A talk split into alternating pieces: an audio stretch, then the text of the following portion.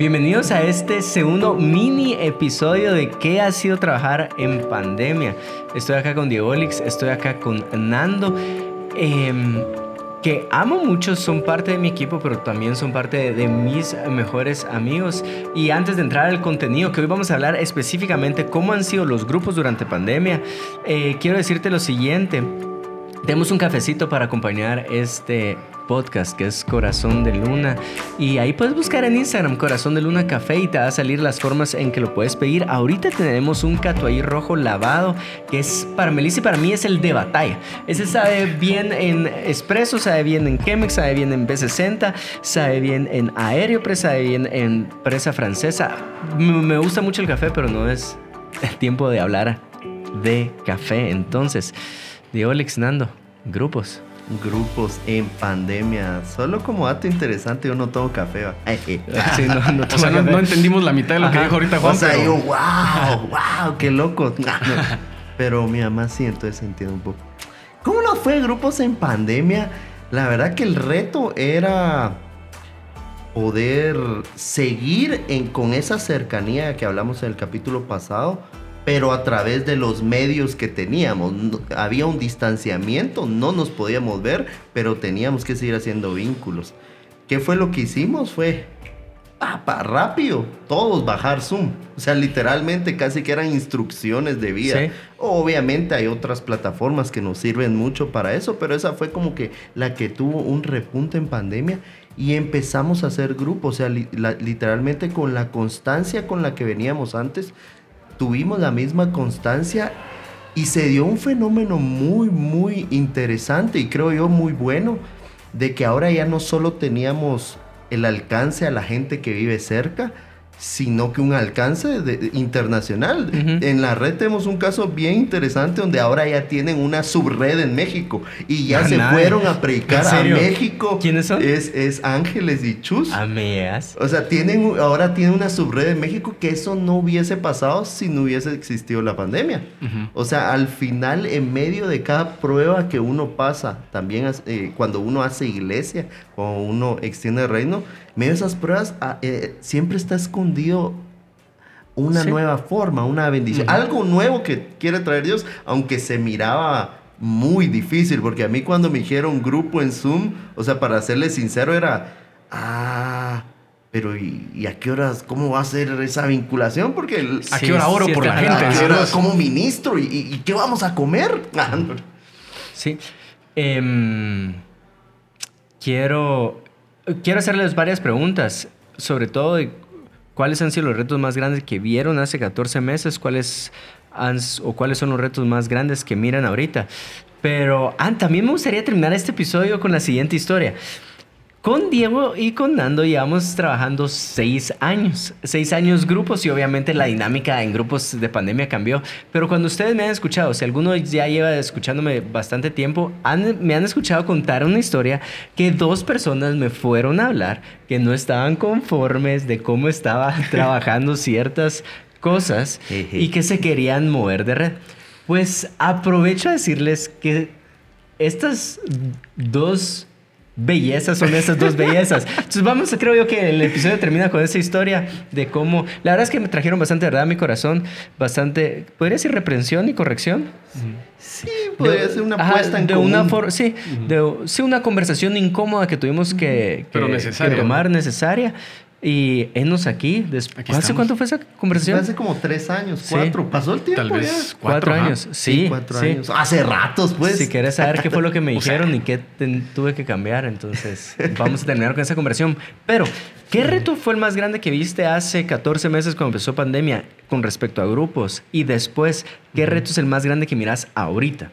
El, reto más grande para mí fue intentar mantenerse vinculado con la gente, aunque como habíamos dicho ya en el episodio anterior, estábamos conectados, pero el reto era mantenerse vinculado, es decir, cómo hacer para que el estar detrás de la cámara no fuera tan impersonal, porque sí se, sí se corría ese riesgo. Pero fíjate que me di cuenta de algo en el caso particular de Casa de Dios, y hace poquito estábamos recibiendo una clase en la maestría y nos decían que la cultura se come a la estrategia y a la planificación. Cuando tú en la cultura de tu organización de veras tenés gente que, que ya adoptó ciertos valores, eso es más importante que todos los planes y estrategias que tengas. Y eso fue lo que yo noté en casa, porque en casa, en casa de Dios sí hubo como esa instrucción o esa directriz de que hiciéramos grupos virtuales, pero fíjate qué curioso que primero la gente empezó a buscar sus propias alternativas para poder seguirse conectando con su gente antes de que necesariamente de parte de la iglesia hubiera una instrucción. Y eso de lo que te habla es de la cultura bien cimentada que hay. Así que si alguien está diciendo por ahí, ah, bueno, entonces ahora voy a hacer un campo, ahora voy a hacer un grupo virtual y, ¿verdad? Por todo lo que están hablando, está muy bien, pero tal vez lo más importante debería ser crear cultura de trabajo. Entonces nosotros ya traíamos una cultura de años y años y años de trabajar en grupo. Entonces viene pandemia, lo lógico era que la gente empezó a buscar las formas de conectarse. Ahora el reto era mantenerse vinculado con la gente y yo creo que para eso una de las cosas que más nos ayudó fue iniciativas como por ejemplo eh, sacamos una almohada, no sé si te recordás, una almohada que la idea era llevársela a la gente a su casa, ir a orar por las personas. Entonces lo virtual nos ayudó con las, los grupos y los campamentos pero el acercamiento con la gente seguía estando ahí, en formato de llamada, en formato de visita a la casa y, y, demás. Eso no se puede perder. Mi percepción es esta y tal vez lo podemos discutir. Yo creo que Casa de Dios se puso, fue más fácil mantener esa cultura en discipulados que en grupos, ¿verdad? Eh, si tú estás escuchando esto y no entendés de qué estamos hablando, imagínate que discipulado es esto. Ellos están a cargo de un grupo, yo estoy a cargo de ellos, tenemos una mesa como esta que se llama discipulado y ellos tienen un grupo, entonces esa es la diferencia entre grupo y discipulado. Discipulado se da a los que, como a, los que están, a los líderes que están a cargo de un grupo y grupo das a amistad, ¿verdad? Entonces yo creo que fue más fuerte la cultura de discipulados que la cultura de grupos. Pero hay un argumento que hay pastores que ponen sobre la mesa no necesariamente cuando hablan acerca de grupos en medio de pandemia, sino cuando hablan de grupos en general. Y dice, pero ¿por qué? Yo creo que grupos en casa no se puede dar en mi contexto, porque en México tal razón, en, Estados Unidos, eh, y, te, y te dan otra razón. Y esta es la clave para nosotros en grupos. La fortaleza de grupos es lo siguiente, grupos de amistad en una cultura donde no se dé la amistad, no van a funcionar los grupos. Y es ahí donde también votas argumentos, porque si en tu país y en medio de pandemia se da amistad, se pueden dar grupos. Entonces, por eso creo yo que cuando tú decís, pues, se fueron a otras alternativas para mantener ese vínculo, es porque la pregunta es sencilla, ¿cómo mantienes tus amistades en medio de pandemia? Exacto. Es como, ah, y si yo te digo cómo mantener tus amistades en medio de pandemia, la siguiente pregunta sería cómo mantener tu grupo de amistad en medio de pandemia. Votad muchos argumentos y te regresa a lo básico de que es un grupo. Sí, pero al final la, la base de lo que decías de los grupos es, esa amistad y, y, cuando alguien podría decir, no, es que ahorita en pandemia sí, sí no se podría, al final, ¿quién no quiere tener amigos? Y, y, más en medio de situaciones complejas como la que vivimos. O sea, si le preguntas a alguien, mira, que eres un amigo, no vas a sacar una estadística en la manga, pero un gran porcentaje diría, todos quieren tener amigos. Lo que, lo, que, pasa es que a veces no saben cómo, pero eso sería otro tema. Pero al final, todos quieren tener amigos. Y si, si te pudiera agregar algo a eso que decía Diego, algo que nos pasó en el grupo es que la gente se conectaba. Pero como siempre en todas las reuniones virtuales, y ustedes lo sabrán, hay quienes ponen su cámara y quienes no. Entonces varios tenían, no tenían puesta su cámara, pero cuando llegábamos al momento del grupo de, bueno, ahora nos vamos a conocer, vamos a platicar, queremos conversar y conocerlos un poquito más para los que eran nuevos, ahí sí todos ponían su cámara. Entonces e, eso te habla, ¿verdad? Es decir, sí, la gente quiere ese, esa, esa relación y le interesa conectarse, está bien escuchar Dios, por supuesto, pero también a vincular. Ahora, yo sí creo que ahorita el reto para grupos es más fuerte que hace 14 meses. Por las siguientes razones, y ustedes pueden, pueden construir sobre ellas o votarlas. La onda, es, la onda es conversar.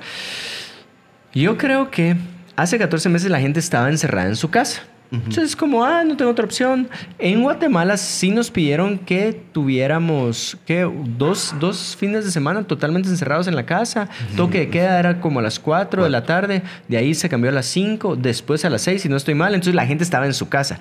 Ahora la gente no está en su casa, pero tampoco se siente cómodo en congregarse con, con 4, 6, 8 personas más. Y el número lo podemos ver así alcanzamos un promedio de ocho personas por grupo al inicio de pandemia y ahorita nuestro reto es regresar a esos ocho porque estamos en seis, entonces em, no sé si ustedes también lo ven como un reto. Eh, creo que el, el, reto más grande, como decías, es qué hacemos después de, no es que se haya acabado, pero ahorita la gente cuando, cuando empezó pandemia disponía ese tiempo y dijo, bueno, eh, voy a hacer mi horario, estos van a ser mis hábitos, voy a ir a grupo y todo. Ahora que ya tiene un poco más de libertad, yo lo que considero, lo que puedo ver es que volvieron a hacer sus horarios, empezaron, empezaron a tomar hábitos, pero no tomaron en cuenta a veces eh, el grupo o incluso congregarse un, un, día domingo. Entonces, al final ya volvieron a su nueva normalidad y no siempre tomaron en cuenta a Dios de como alguna, prioridad. Como prioridad, de alguna forma diciendo, no, es que no nos podemos juntar. Pero a veces sí se pueden juntar en un restaurante. Entonces, eh, hay una complejidad en eso. Y, y, también veo miedo. Incluso ni siquiera te voy a decir yo lo veo en alguien, incluso yo lo percibo en mí.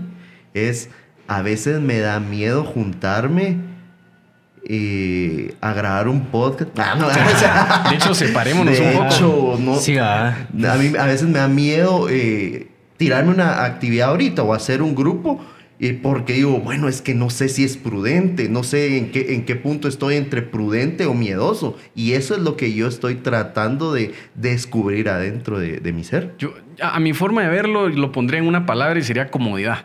Ajá. Es decir, a las personas o a mucha gente ya le gustó la comodidad de estar en el sillón de su casa, Sí, de ¿verdad? recibir ahí el grupo, de, de hacer las cosas así. Pero cuando se trata de su, de su, sí, de sus relaciones o del área de su vida social, ahí sí es otra historia, ¿verdad? Ahí sí tienen que salir al restaurante, que salir al café. Y esto para nada es un reproche, ni mucho menos, sino solamente así somos los humanos. Es decir, hay una escala de valores y una escala de prioridades.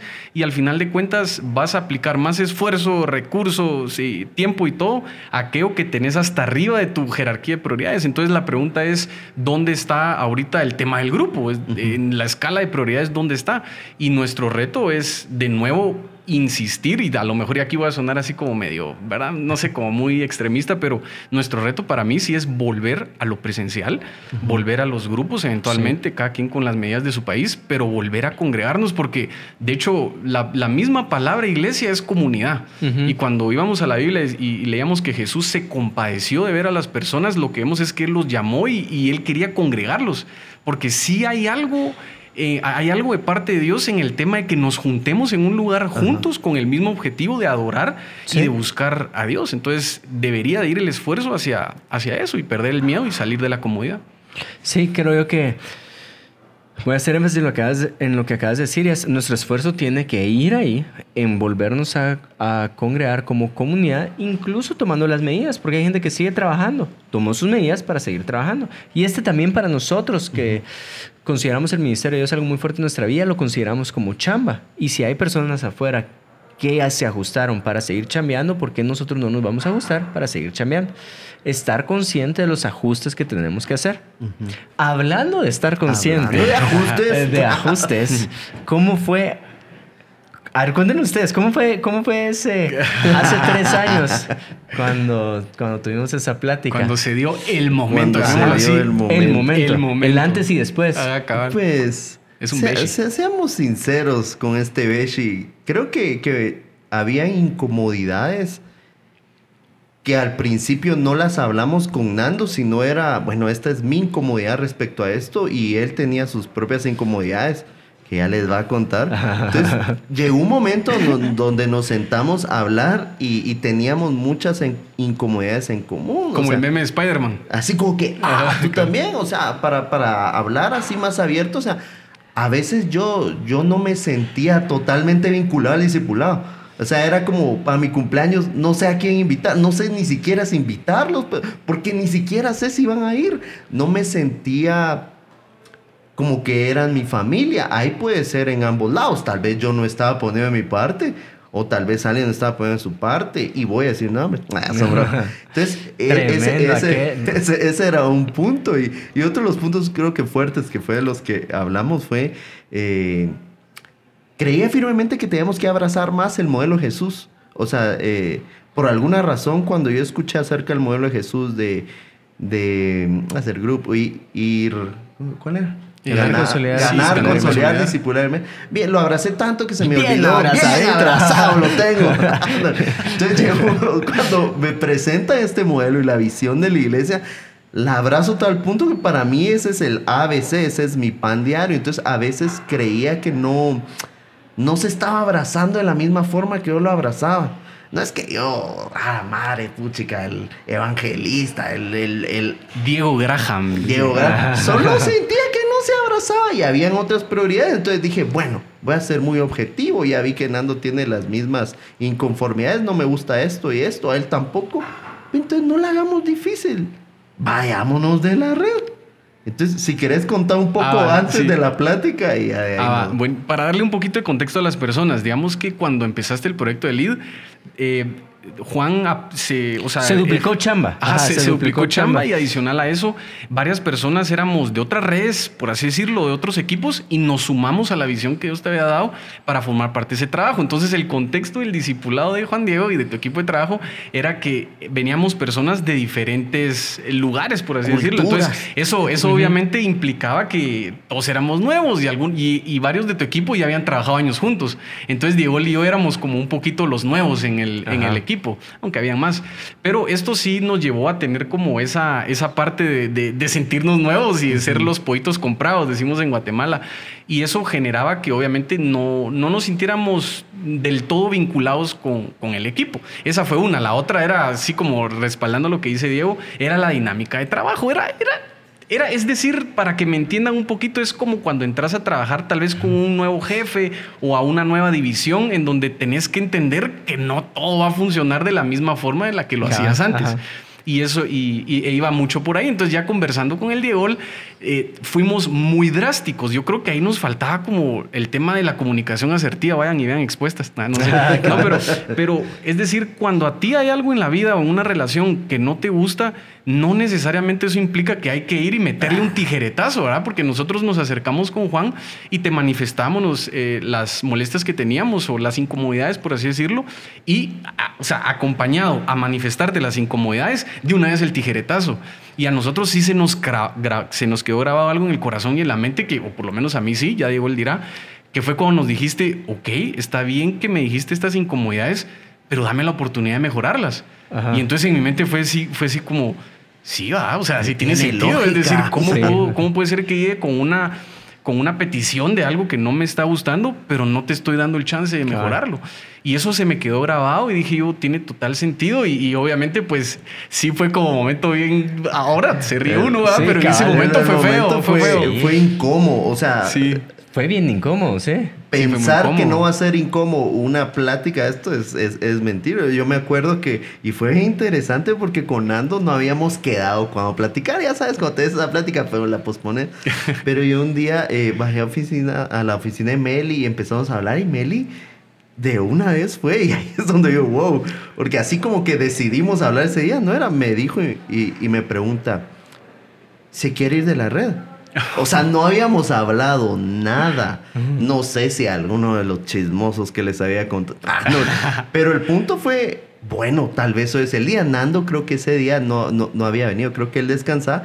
Y entonces yo solté la sopa, que sí, que acá llegó Juan, se sumó y, y bueno, mejor tengamos esta plática los cuatro. Y fue cuando se dio la plática, sí, eh, fue, fue incómodo, hubo, hubo lágrimas. Pero creo que lo, lo primordial de, de esa charla fue que hubo un acuerdo.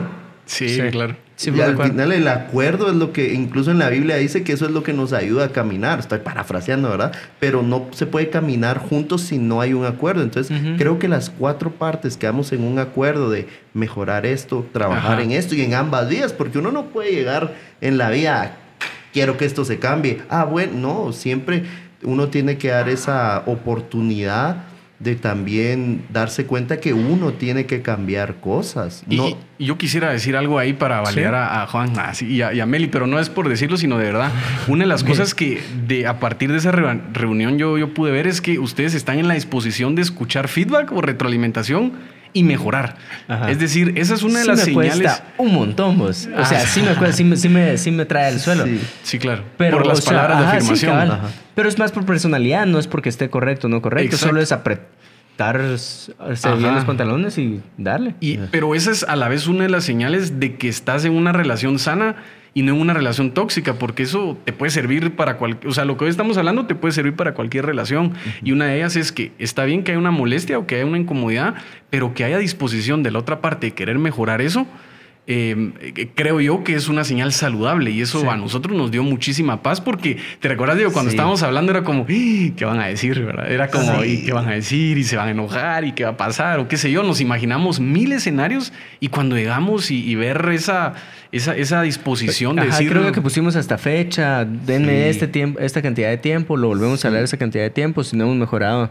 Y a lo que voy es, esas ¿qué necesidad, Ajá. ¿qué necesidad tenías de hacerlo? Es decir, pero ah, obviamente se notaba que había amor de tu parte y de Meli hacia nosotros, porque lo contrario ¿por qué lo haces? ah, estás estaba la voluntad. Hay que echar, hay que echar No, un pero cuento ahí para que... sí. Está- veas. no, sí, yo- cabal se mira la voluntad de, de- de cambiar y prueba de que hubo una transformación en todos los en todas las partes es que habíamos seis años trabajando juntos. Y aquí estamos, Y aquí estamos grabando un podcast. O sea, hay gente que ni lleva seis años con su pareja actual ni va a llevarlos. Ah, no, porque no, no, no llegan a acuerdos, pues. Sí. Y, y la otra que vale la pena mencionar es. Creo yo que hay muchos líderes que estarían en la disposición de escuchar estas cosas que, que- que no están de acuerdo, ¿verdad? Esas. Que es una, es una plática, porque puede ser que no estén de acuerdo, pero no está mal estar en, en, en desacuerdo. Si- lo que está mal es permanecer en desacuerdo, ¿verdad? Porque los dos puntos de vista pueden ser totalmente válidos y tal vez tú no entendés por qué tu líder o, o- o la persona que te está dirigiendo está tomando cierta actitud o ciertas decisiones. Creo yo que está mal permanecer en desacuerdo, pero no llegaron en ningún momento con arrogancia, con, con eh, no llegaron en ningún mo- momento con un corazón orgulloso. eh, no llegaron dispuestos a escuchar lo que tenemos que decir también. No sé si me estoy explicando. Creo yo que hubiera sido totalmente distinto si la conversación hubiera tenido otro tono arrogante, porque hay personas que sí quieren abordar ciertos temas con sus líderes. No estoy de acuerdo con esto, pero creo yo que tienes que tener una actitud totalmente Humilde. humilde para abordar esos temas. Qué buen y beshi. seguimos trabajando. Sí, fue un beshi. Buen Creo beshi. que es top 3 de Beshis. Sí, fue intenso. Nada. Esto fue este episodio. Y eh, vamos a hablar de oficinas también en el siguiente. ¿Les parece? Va.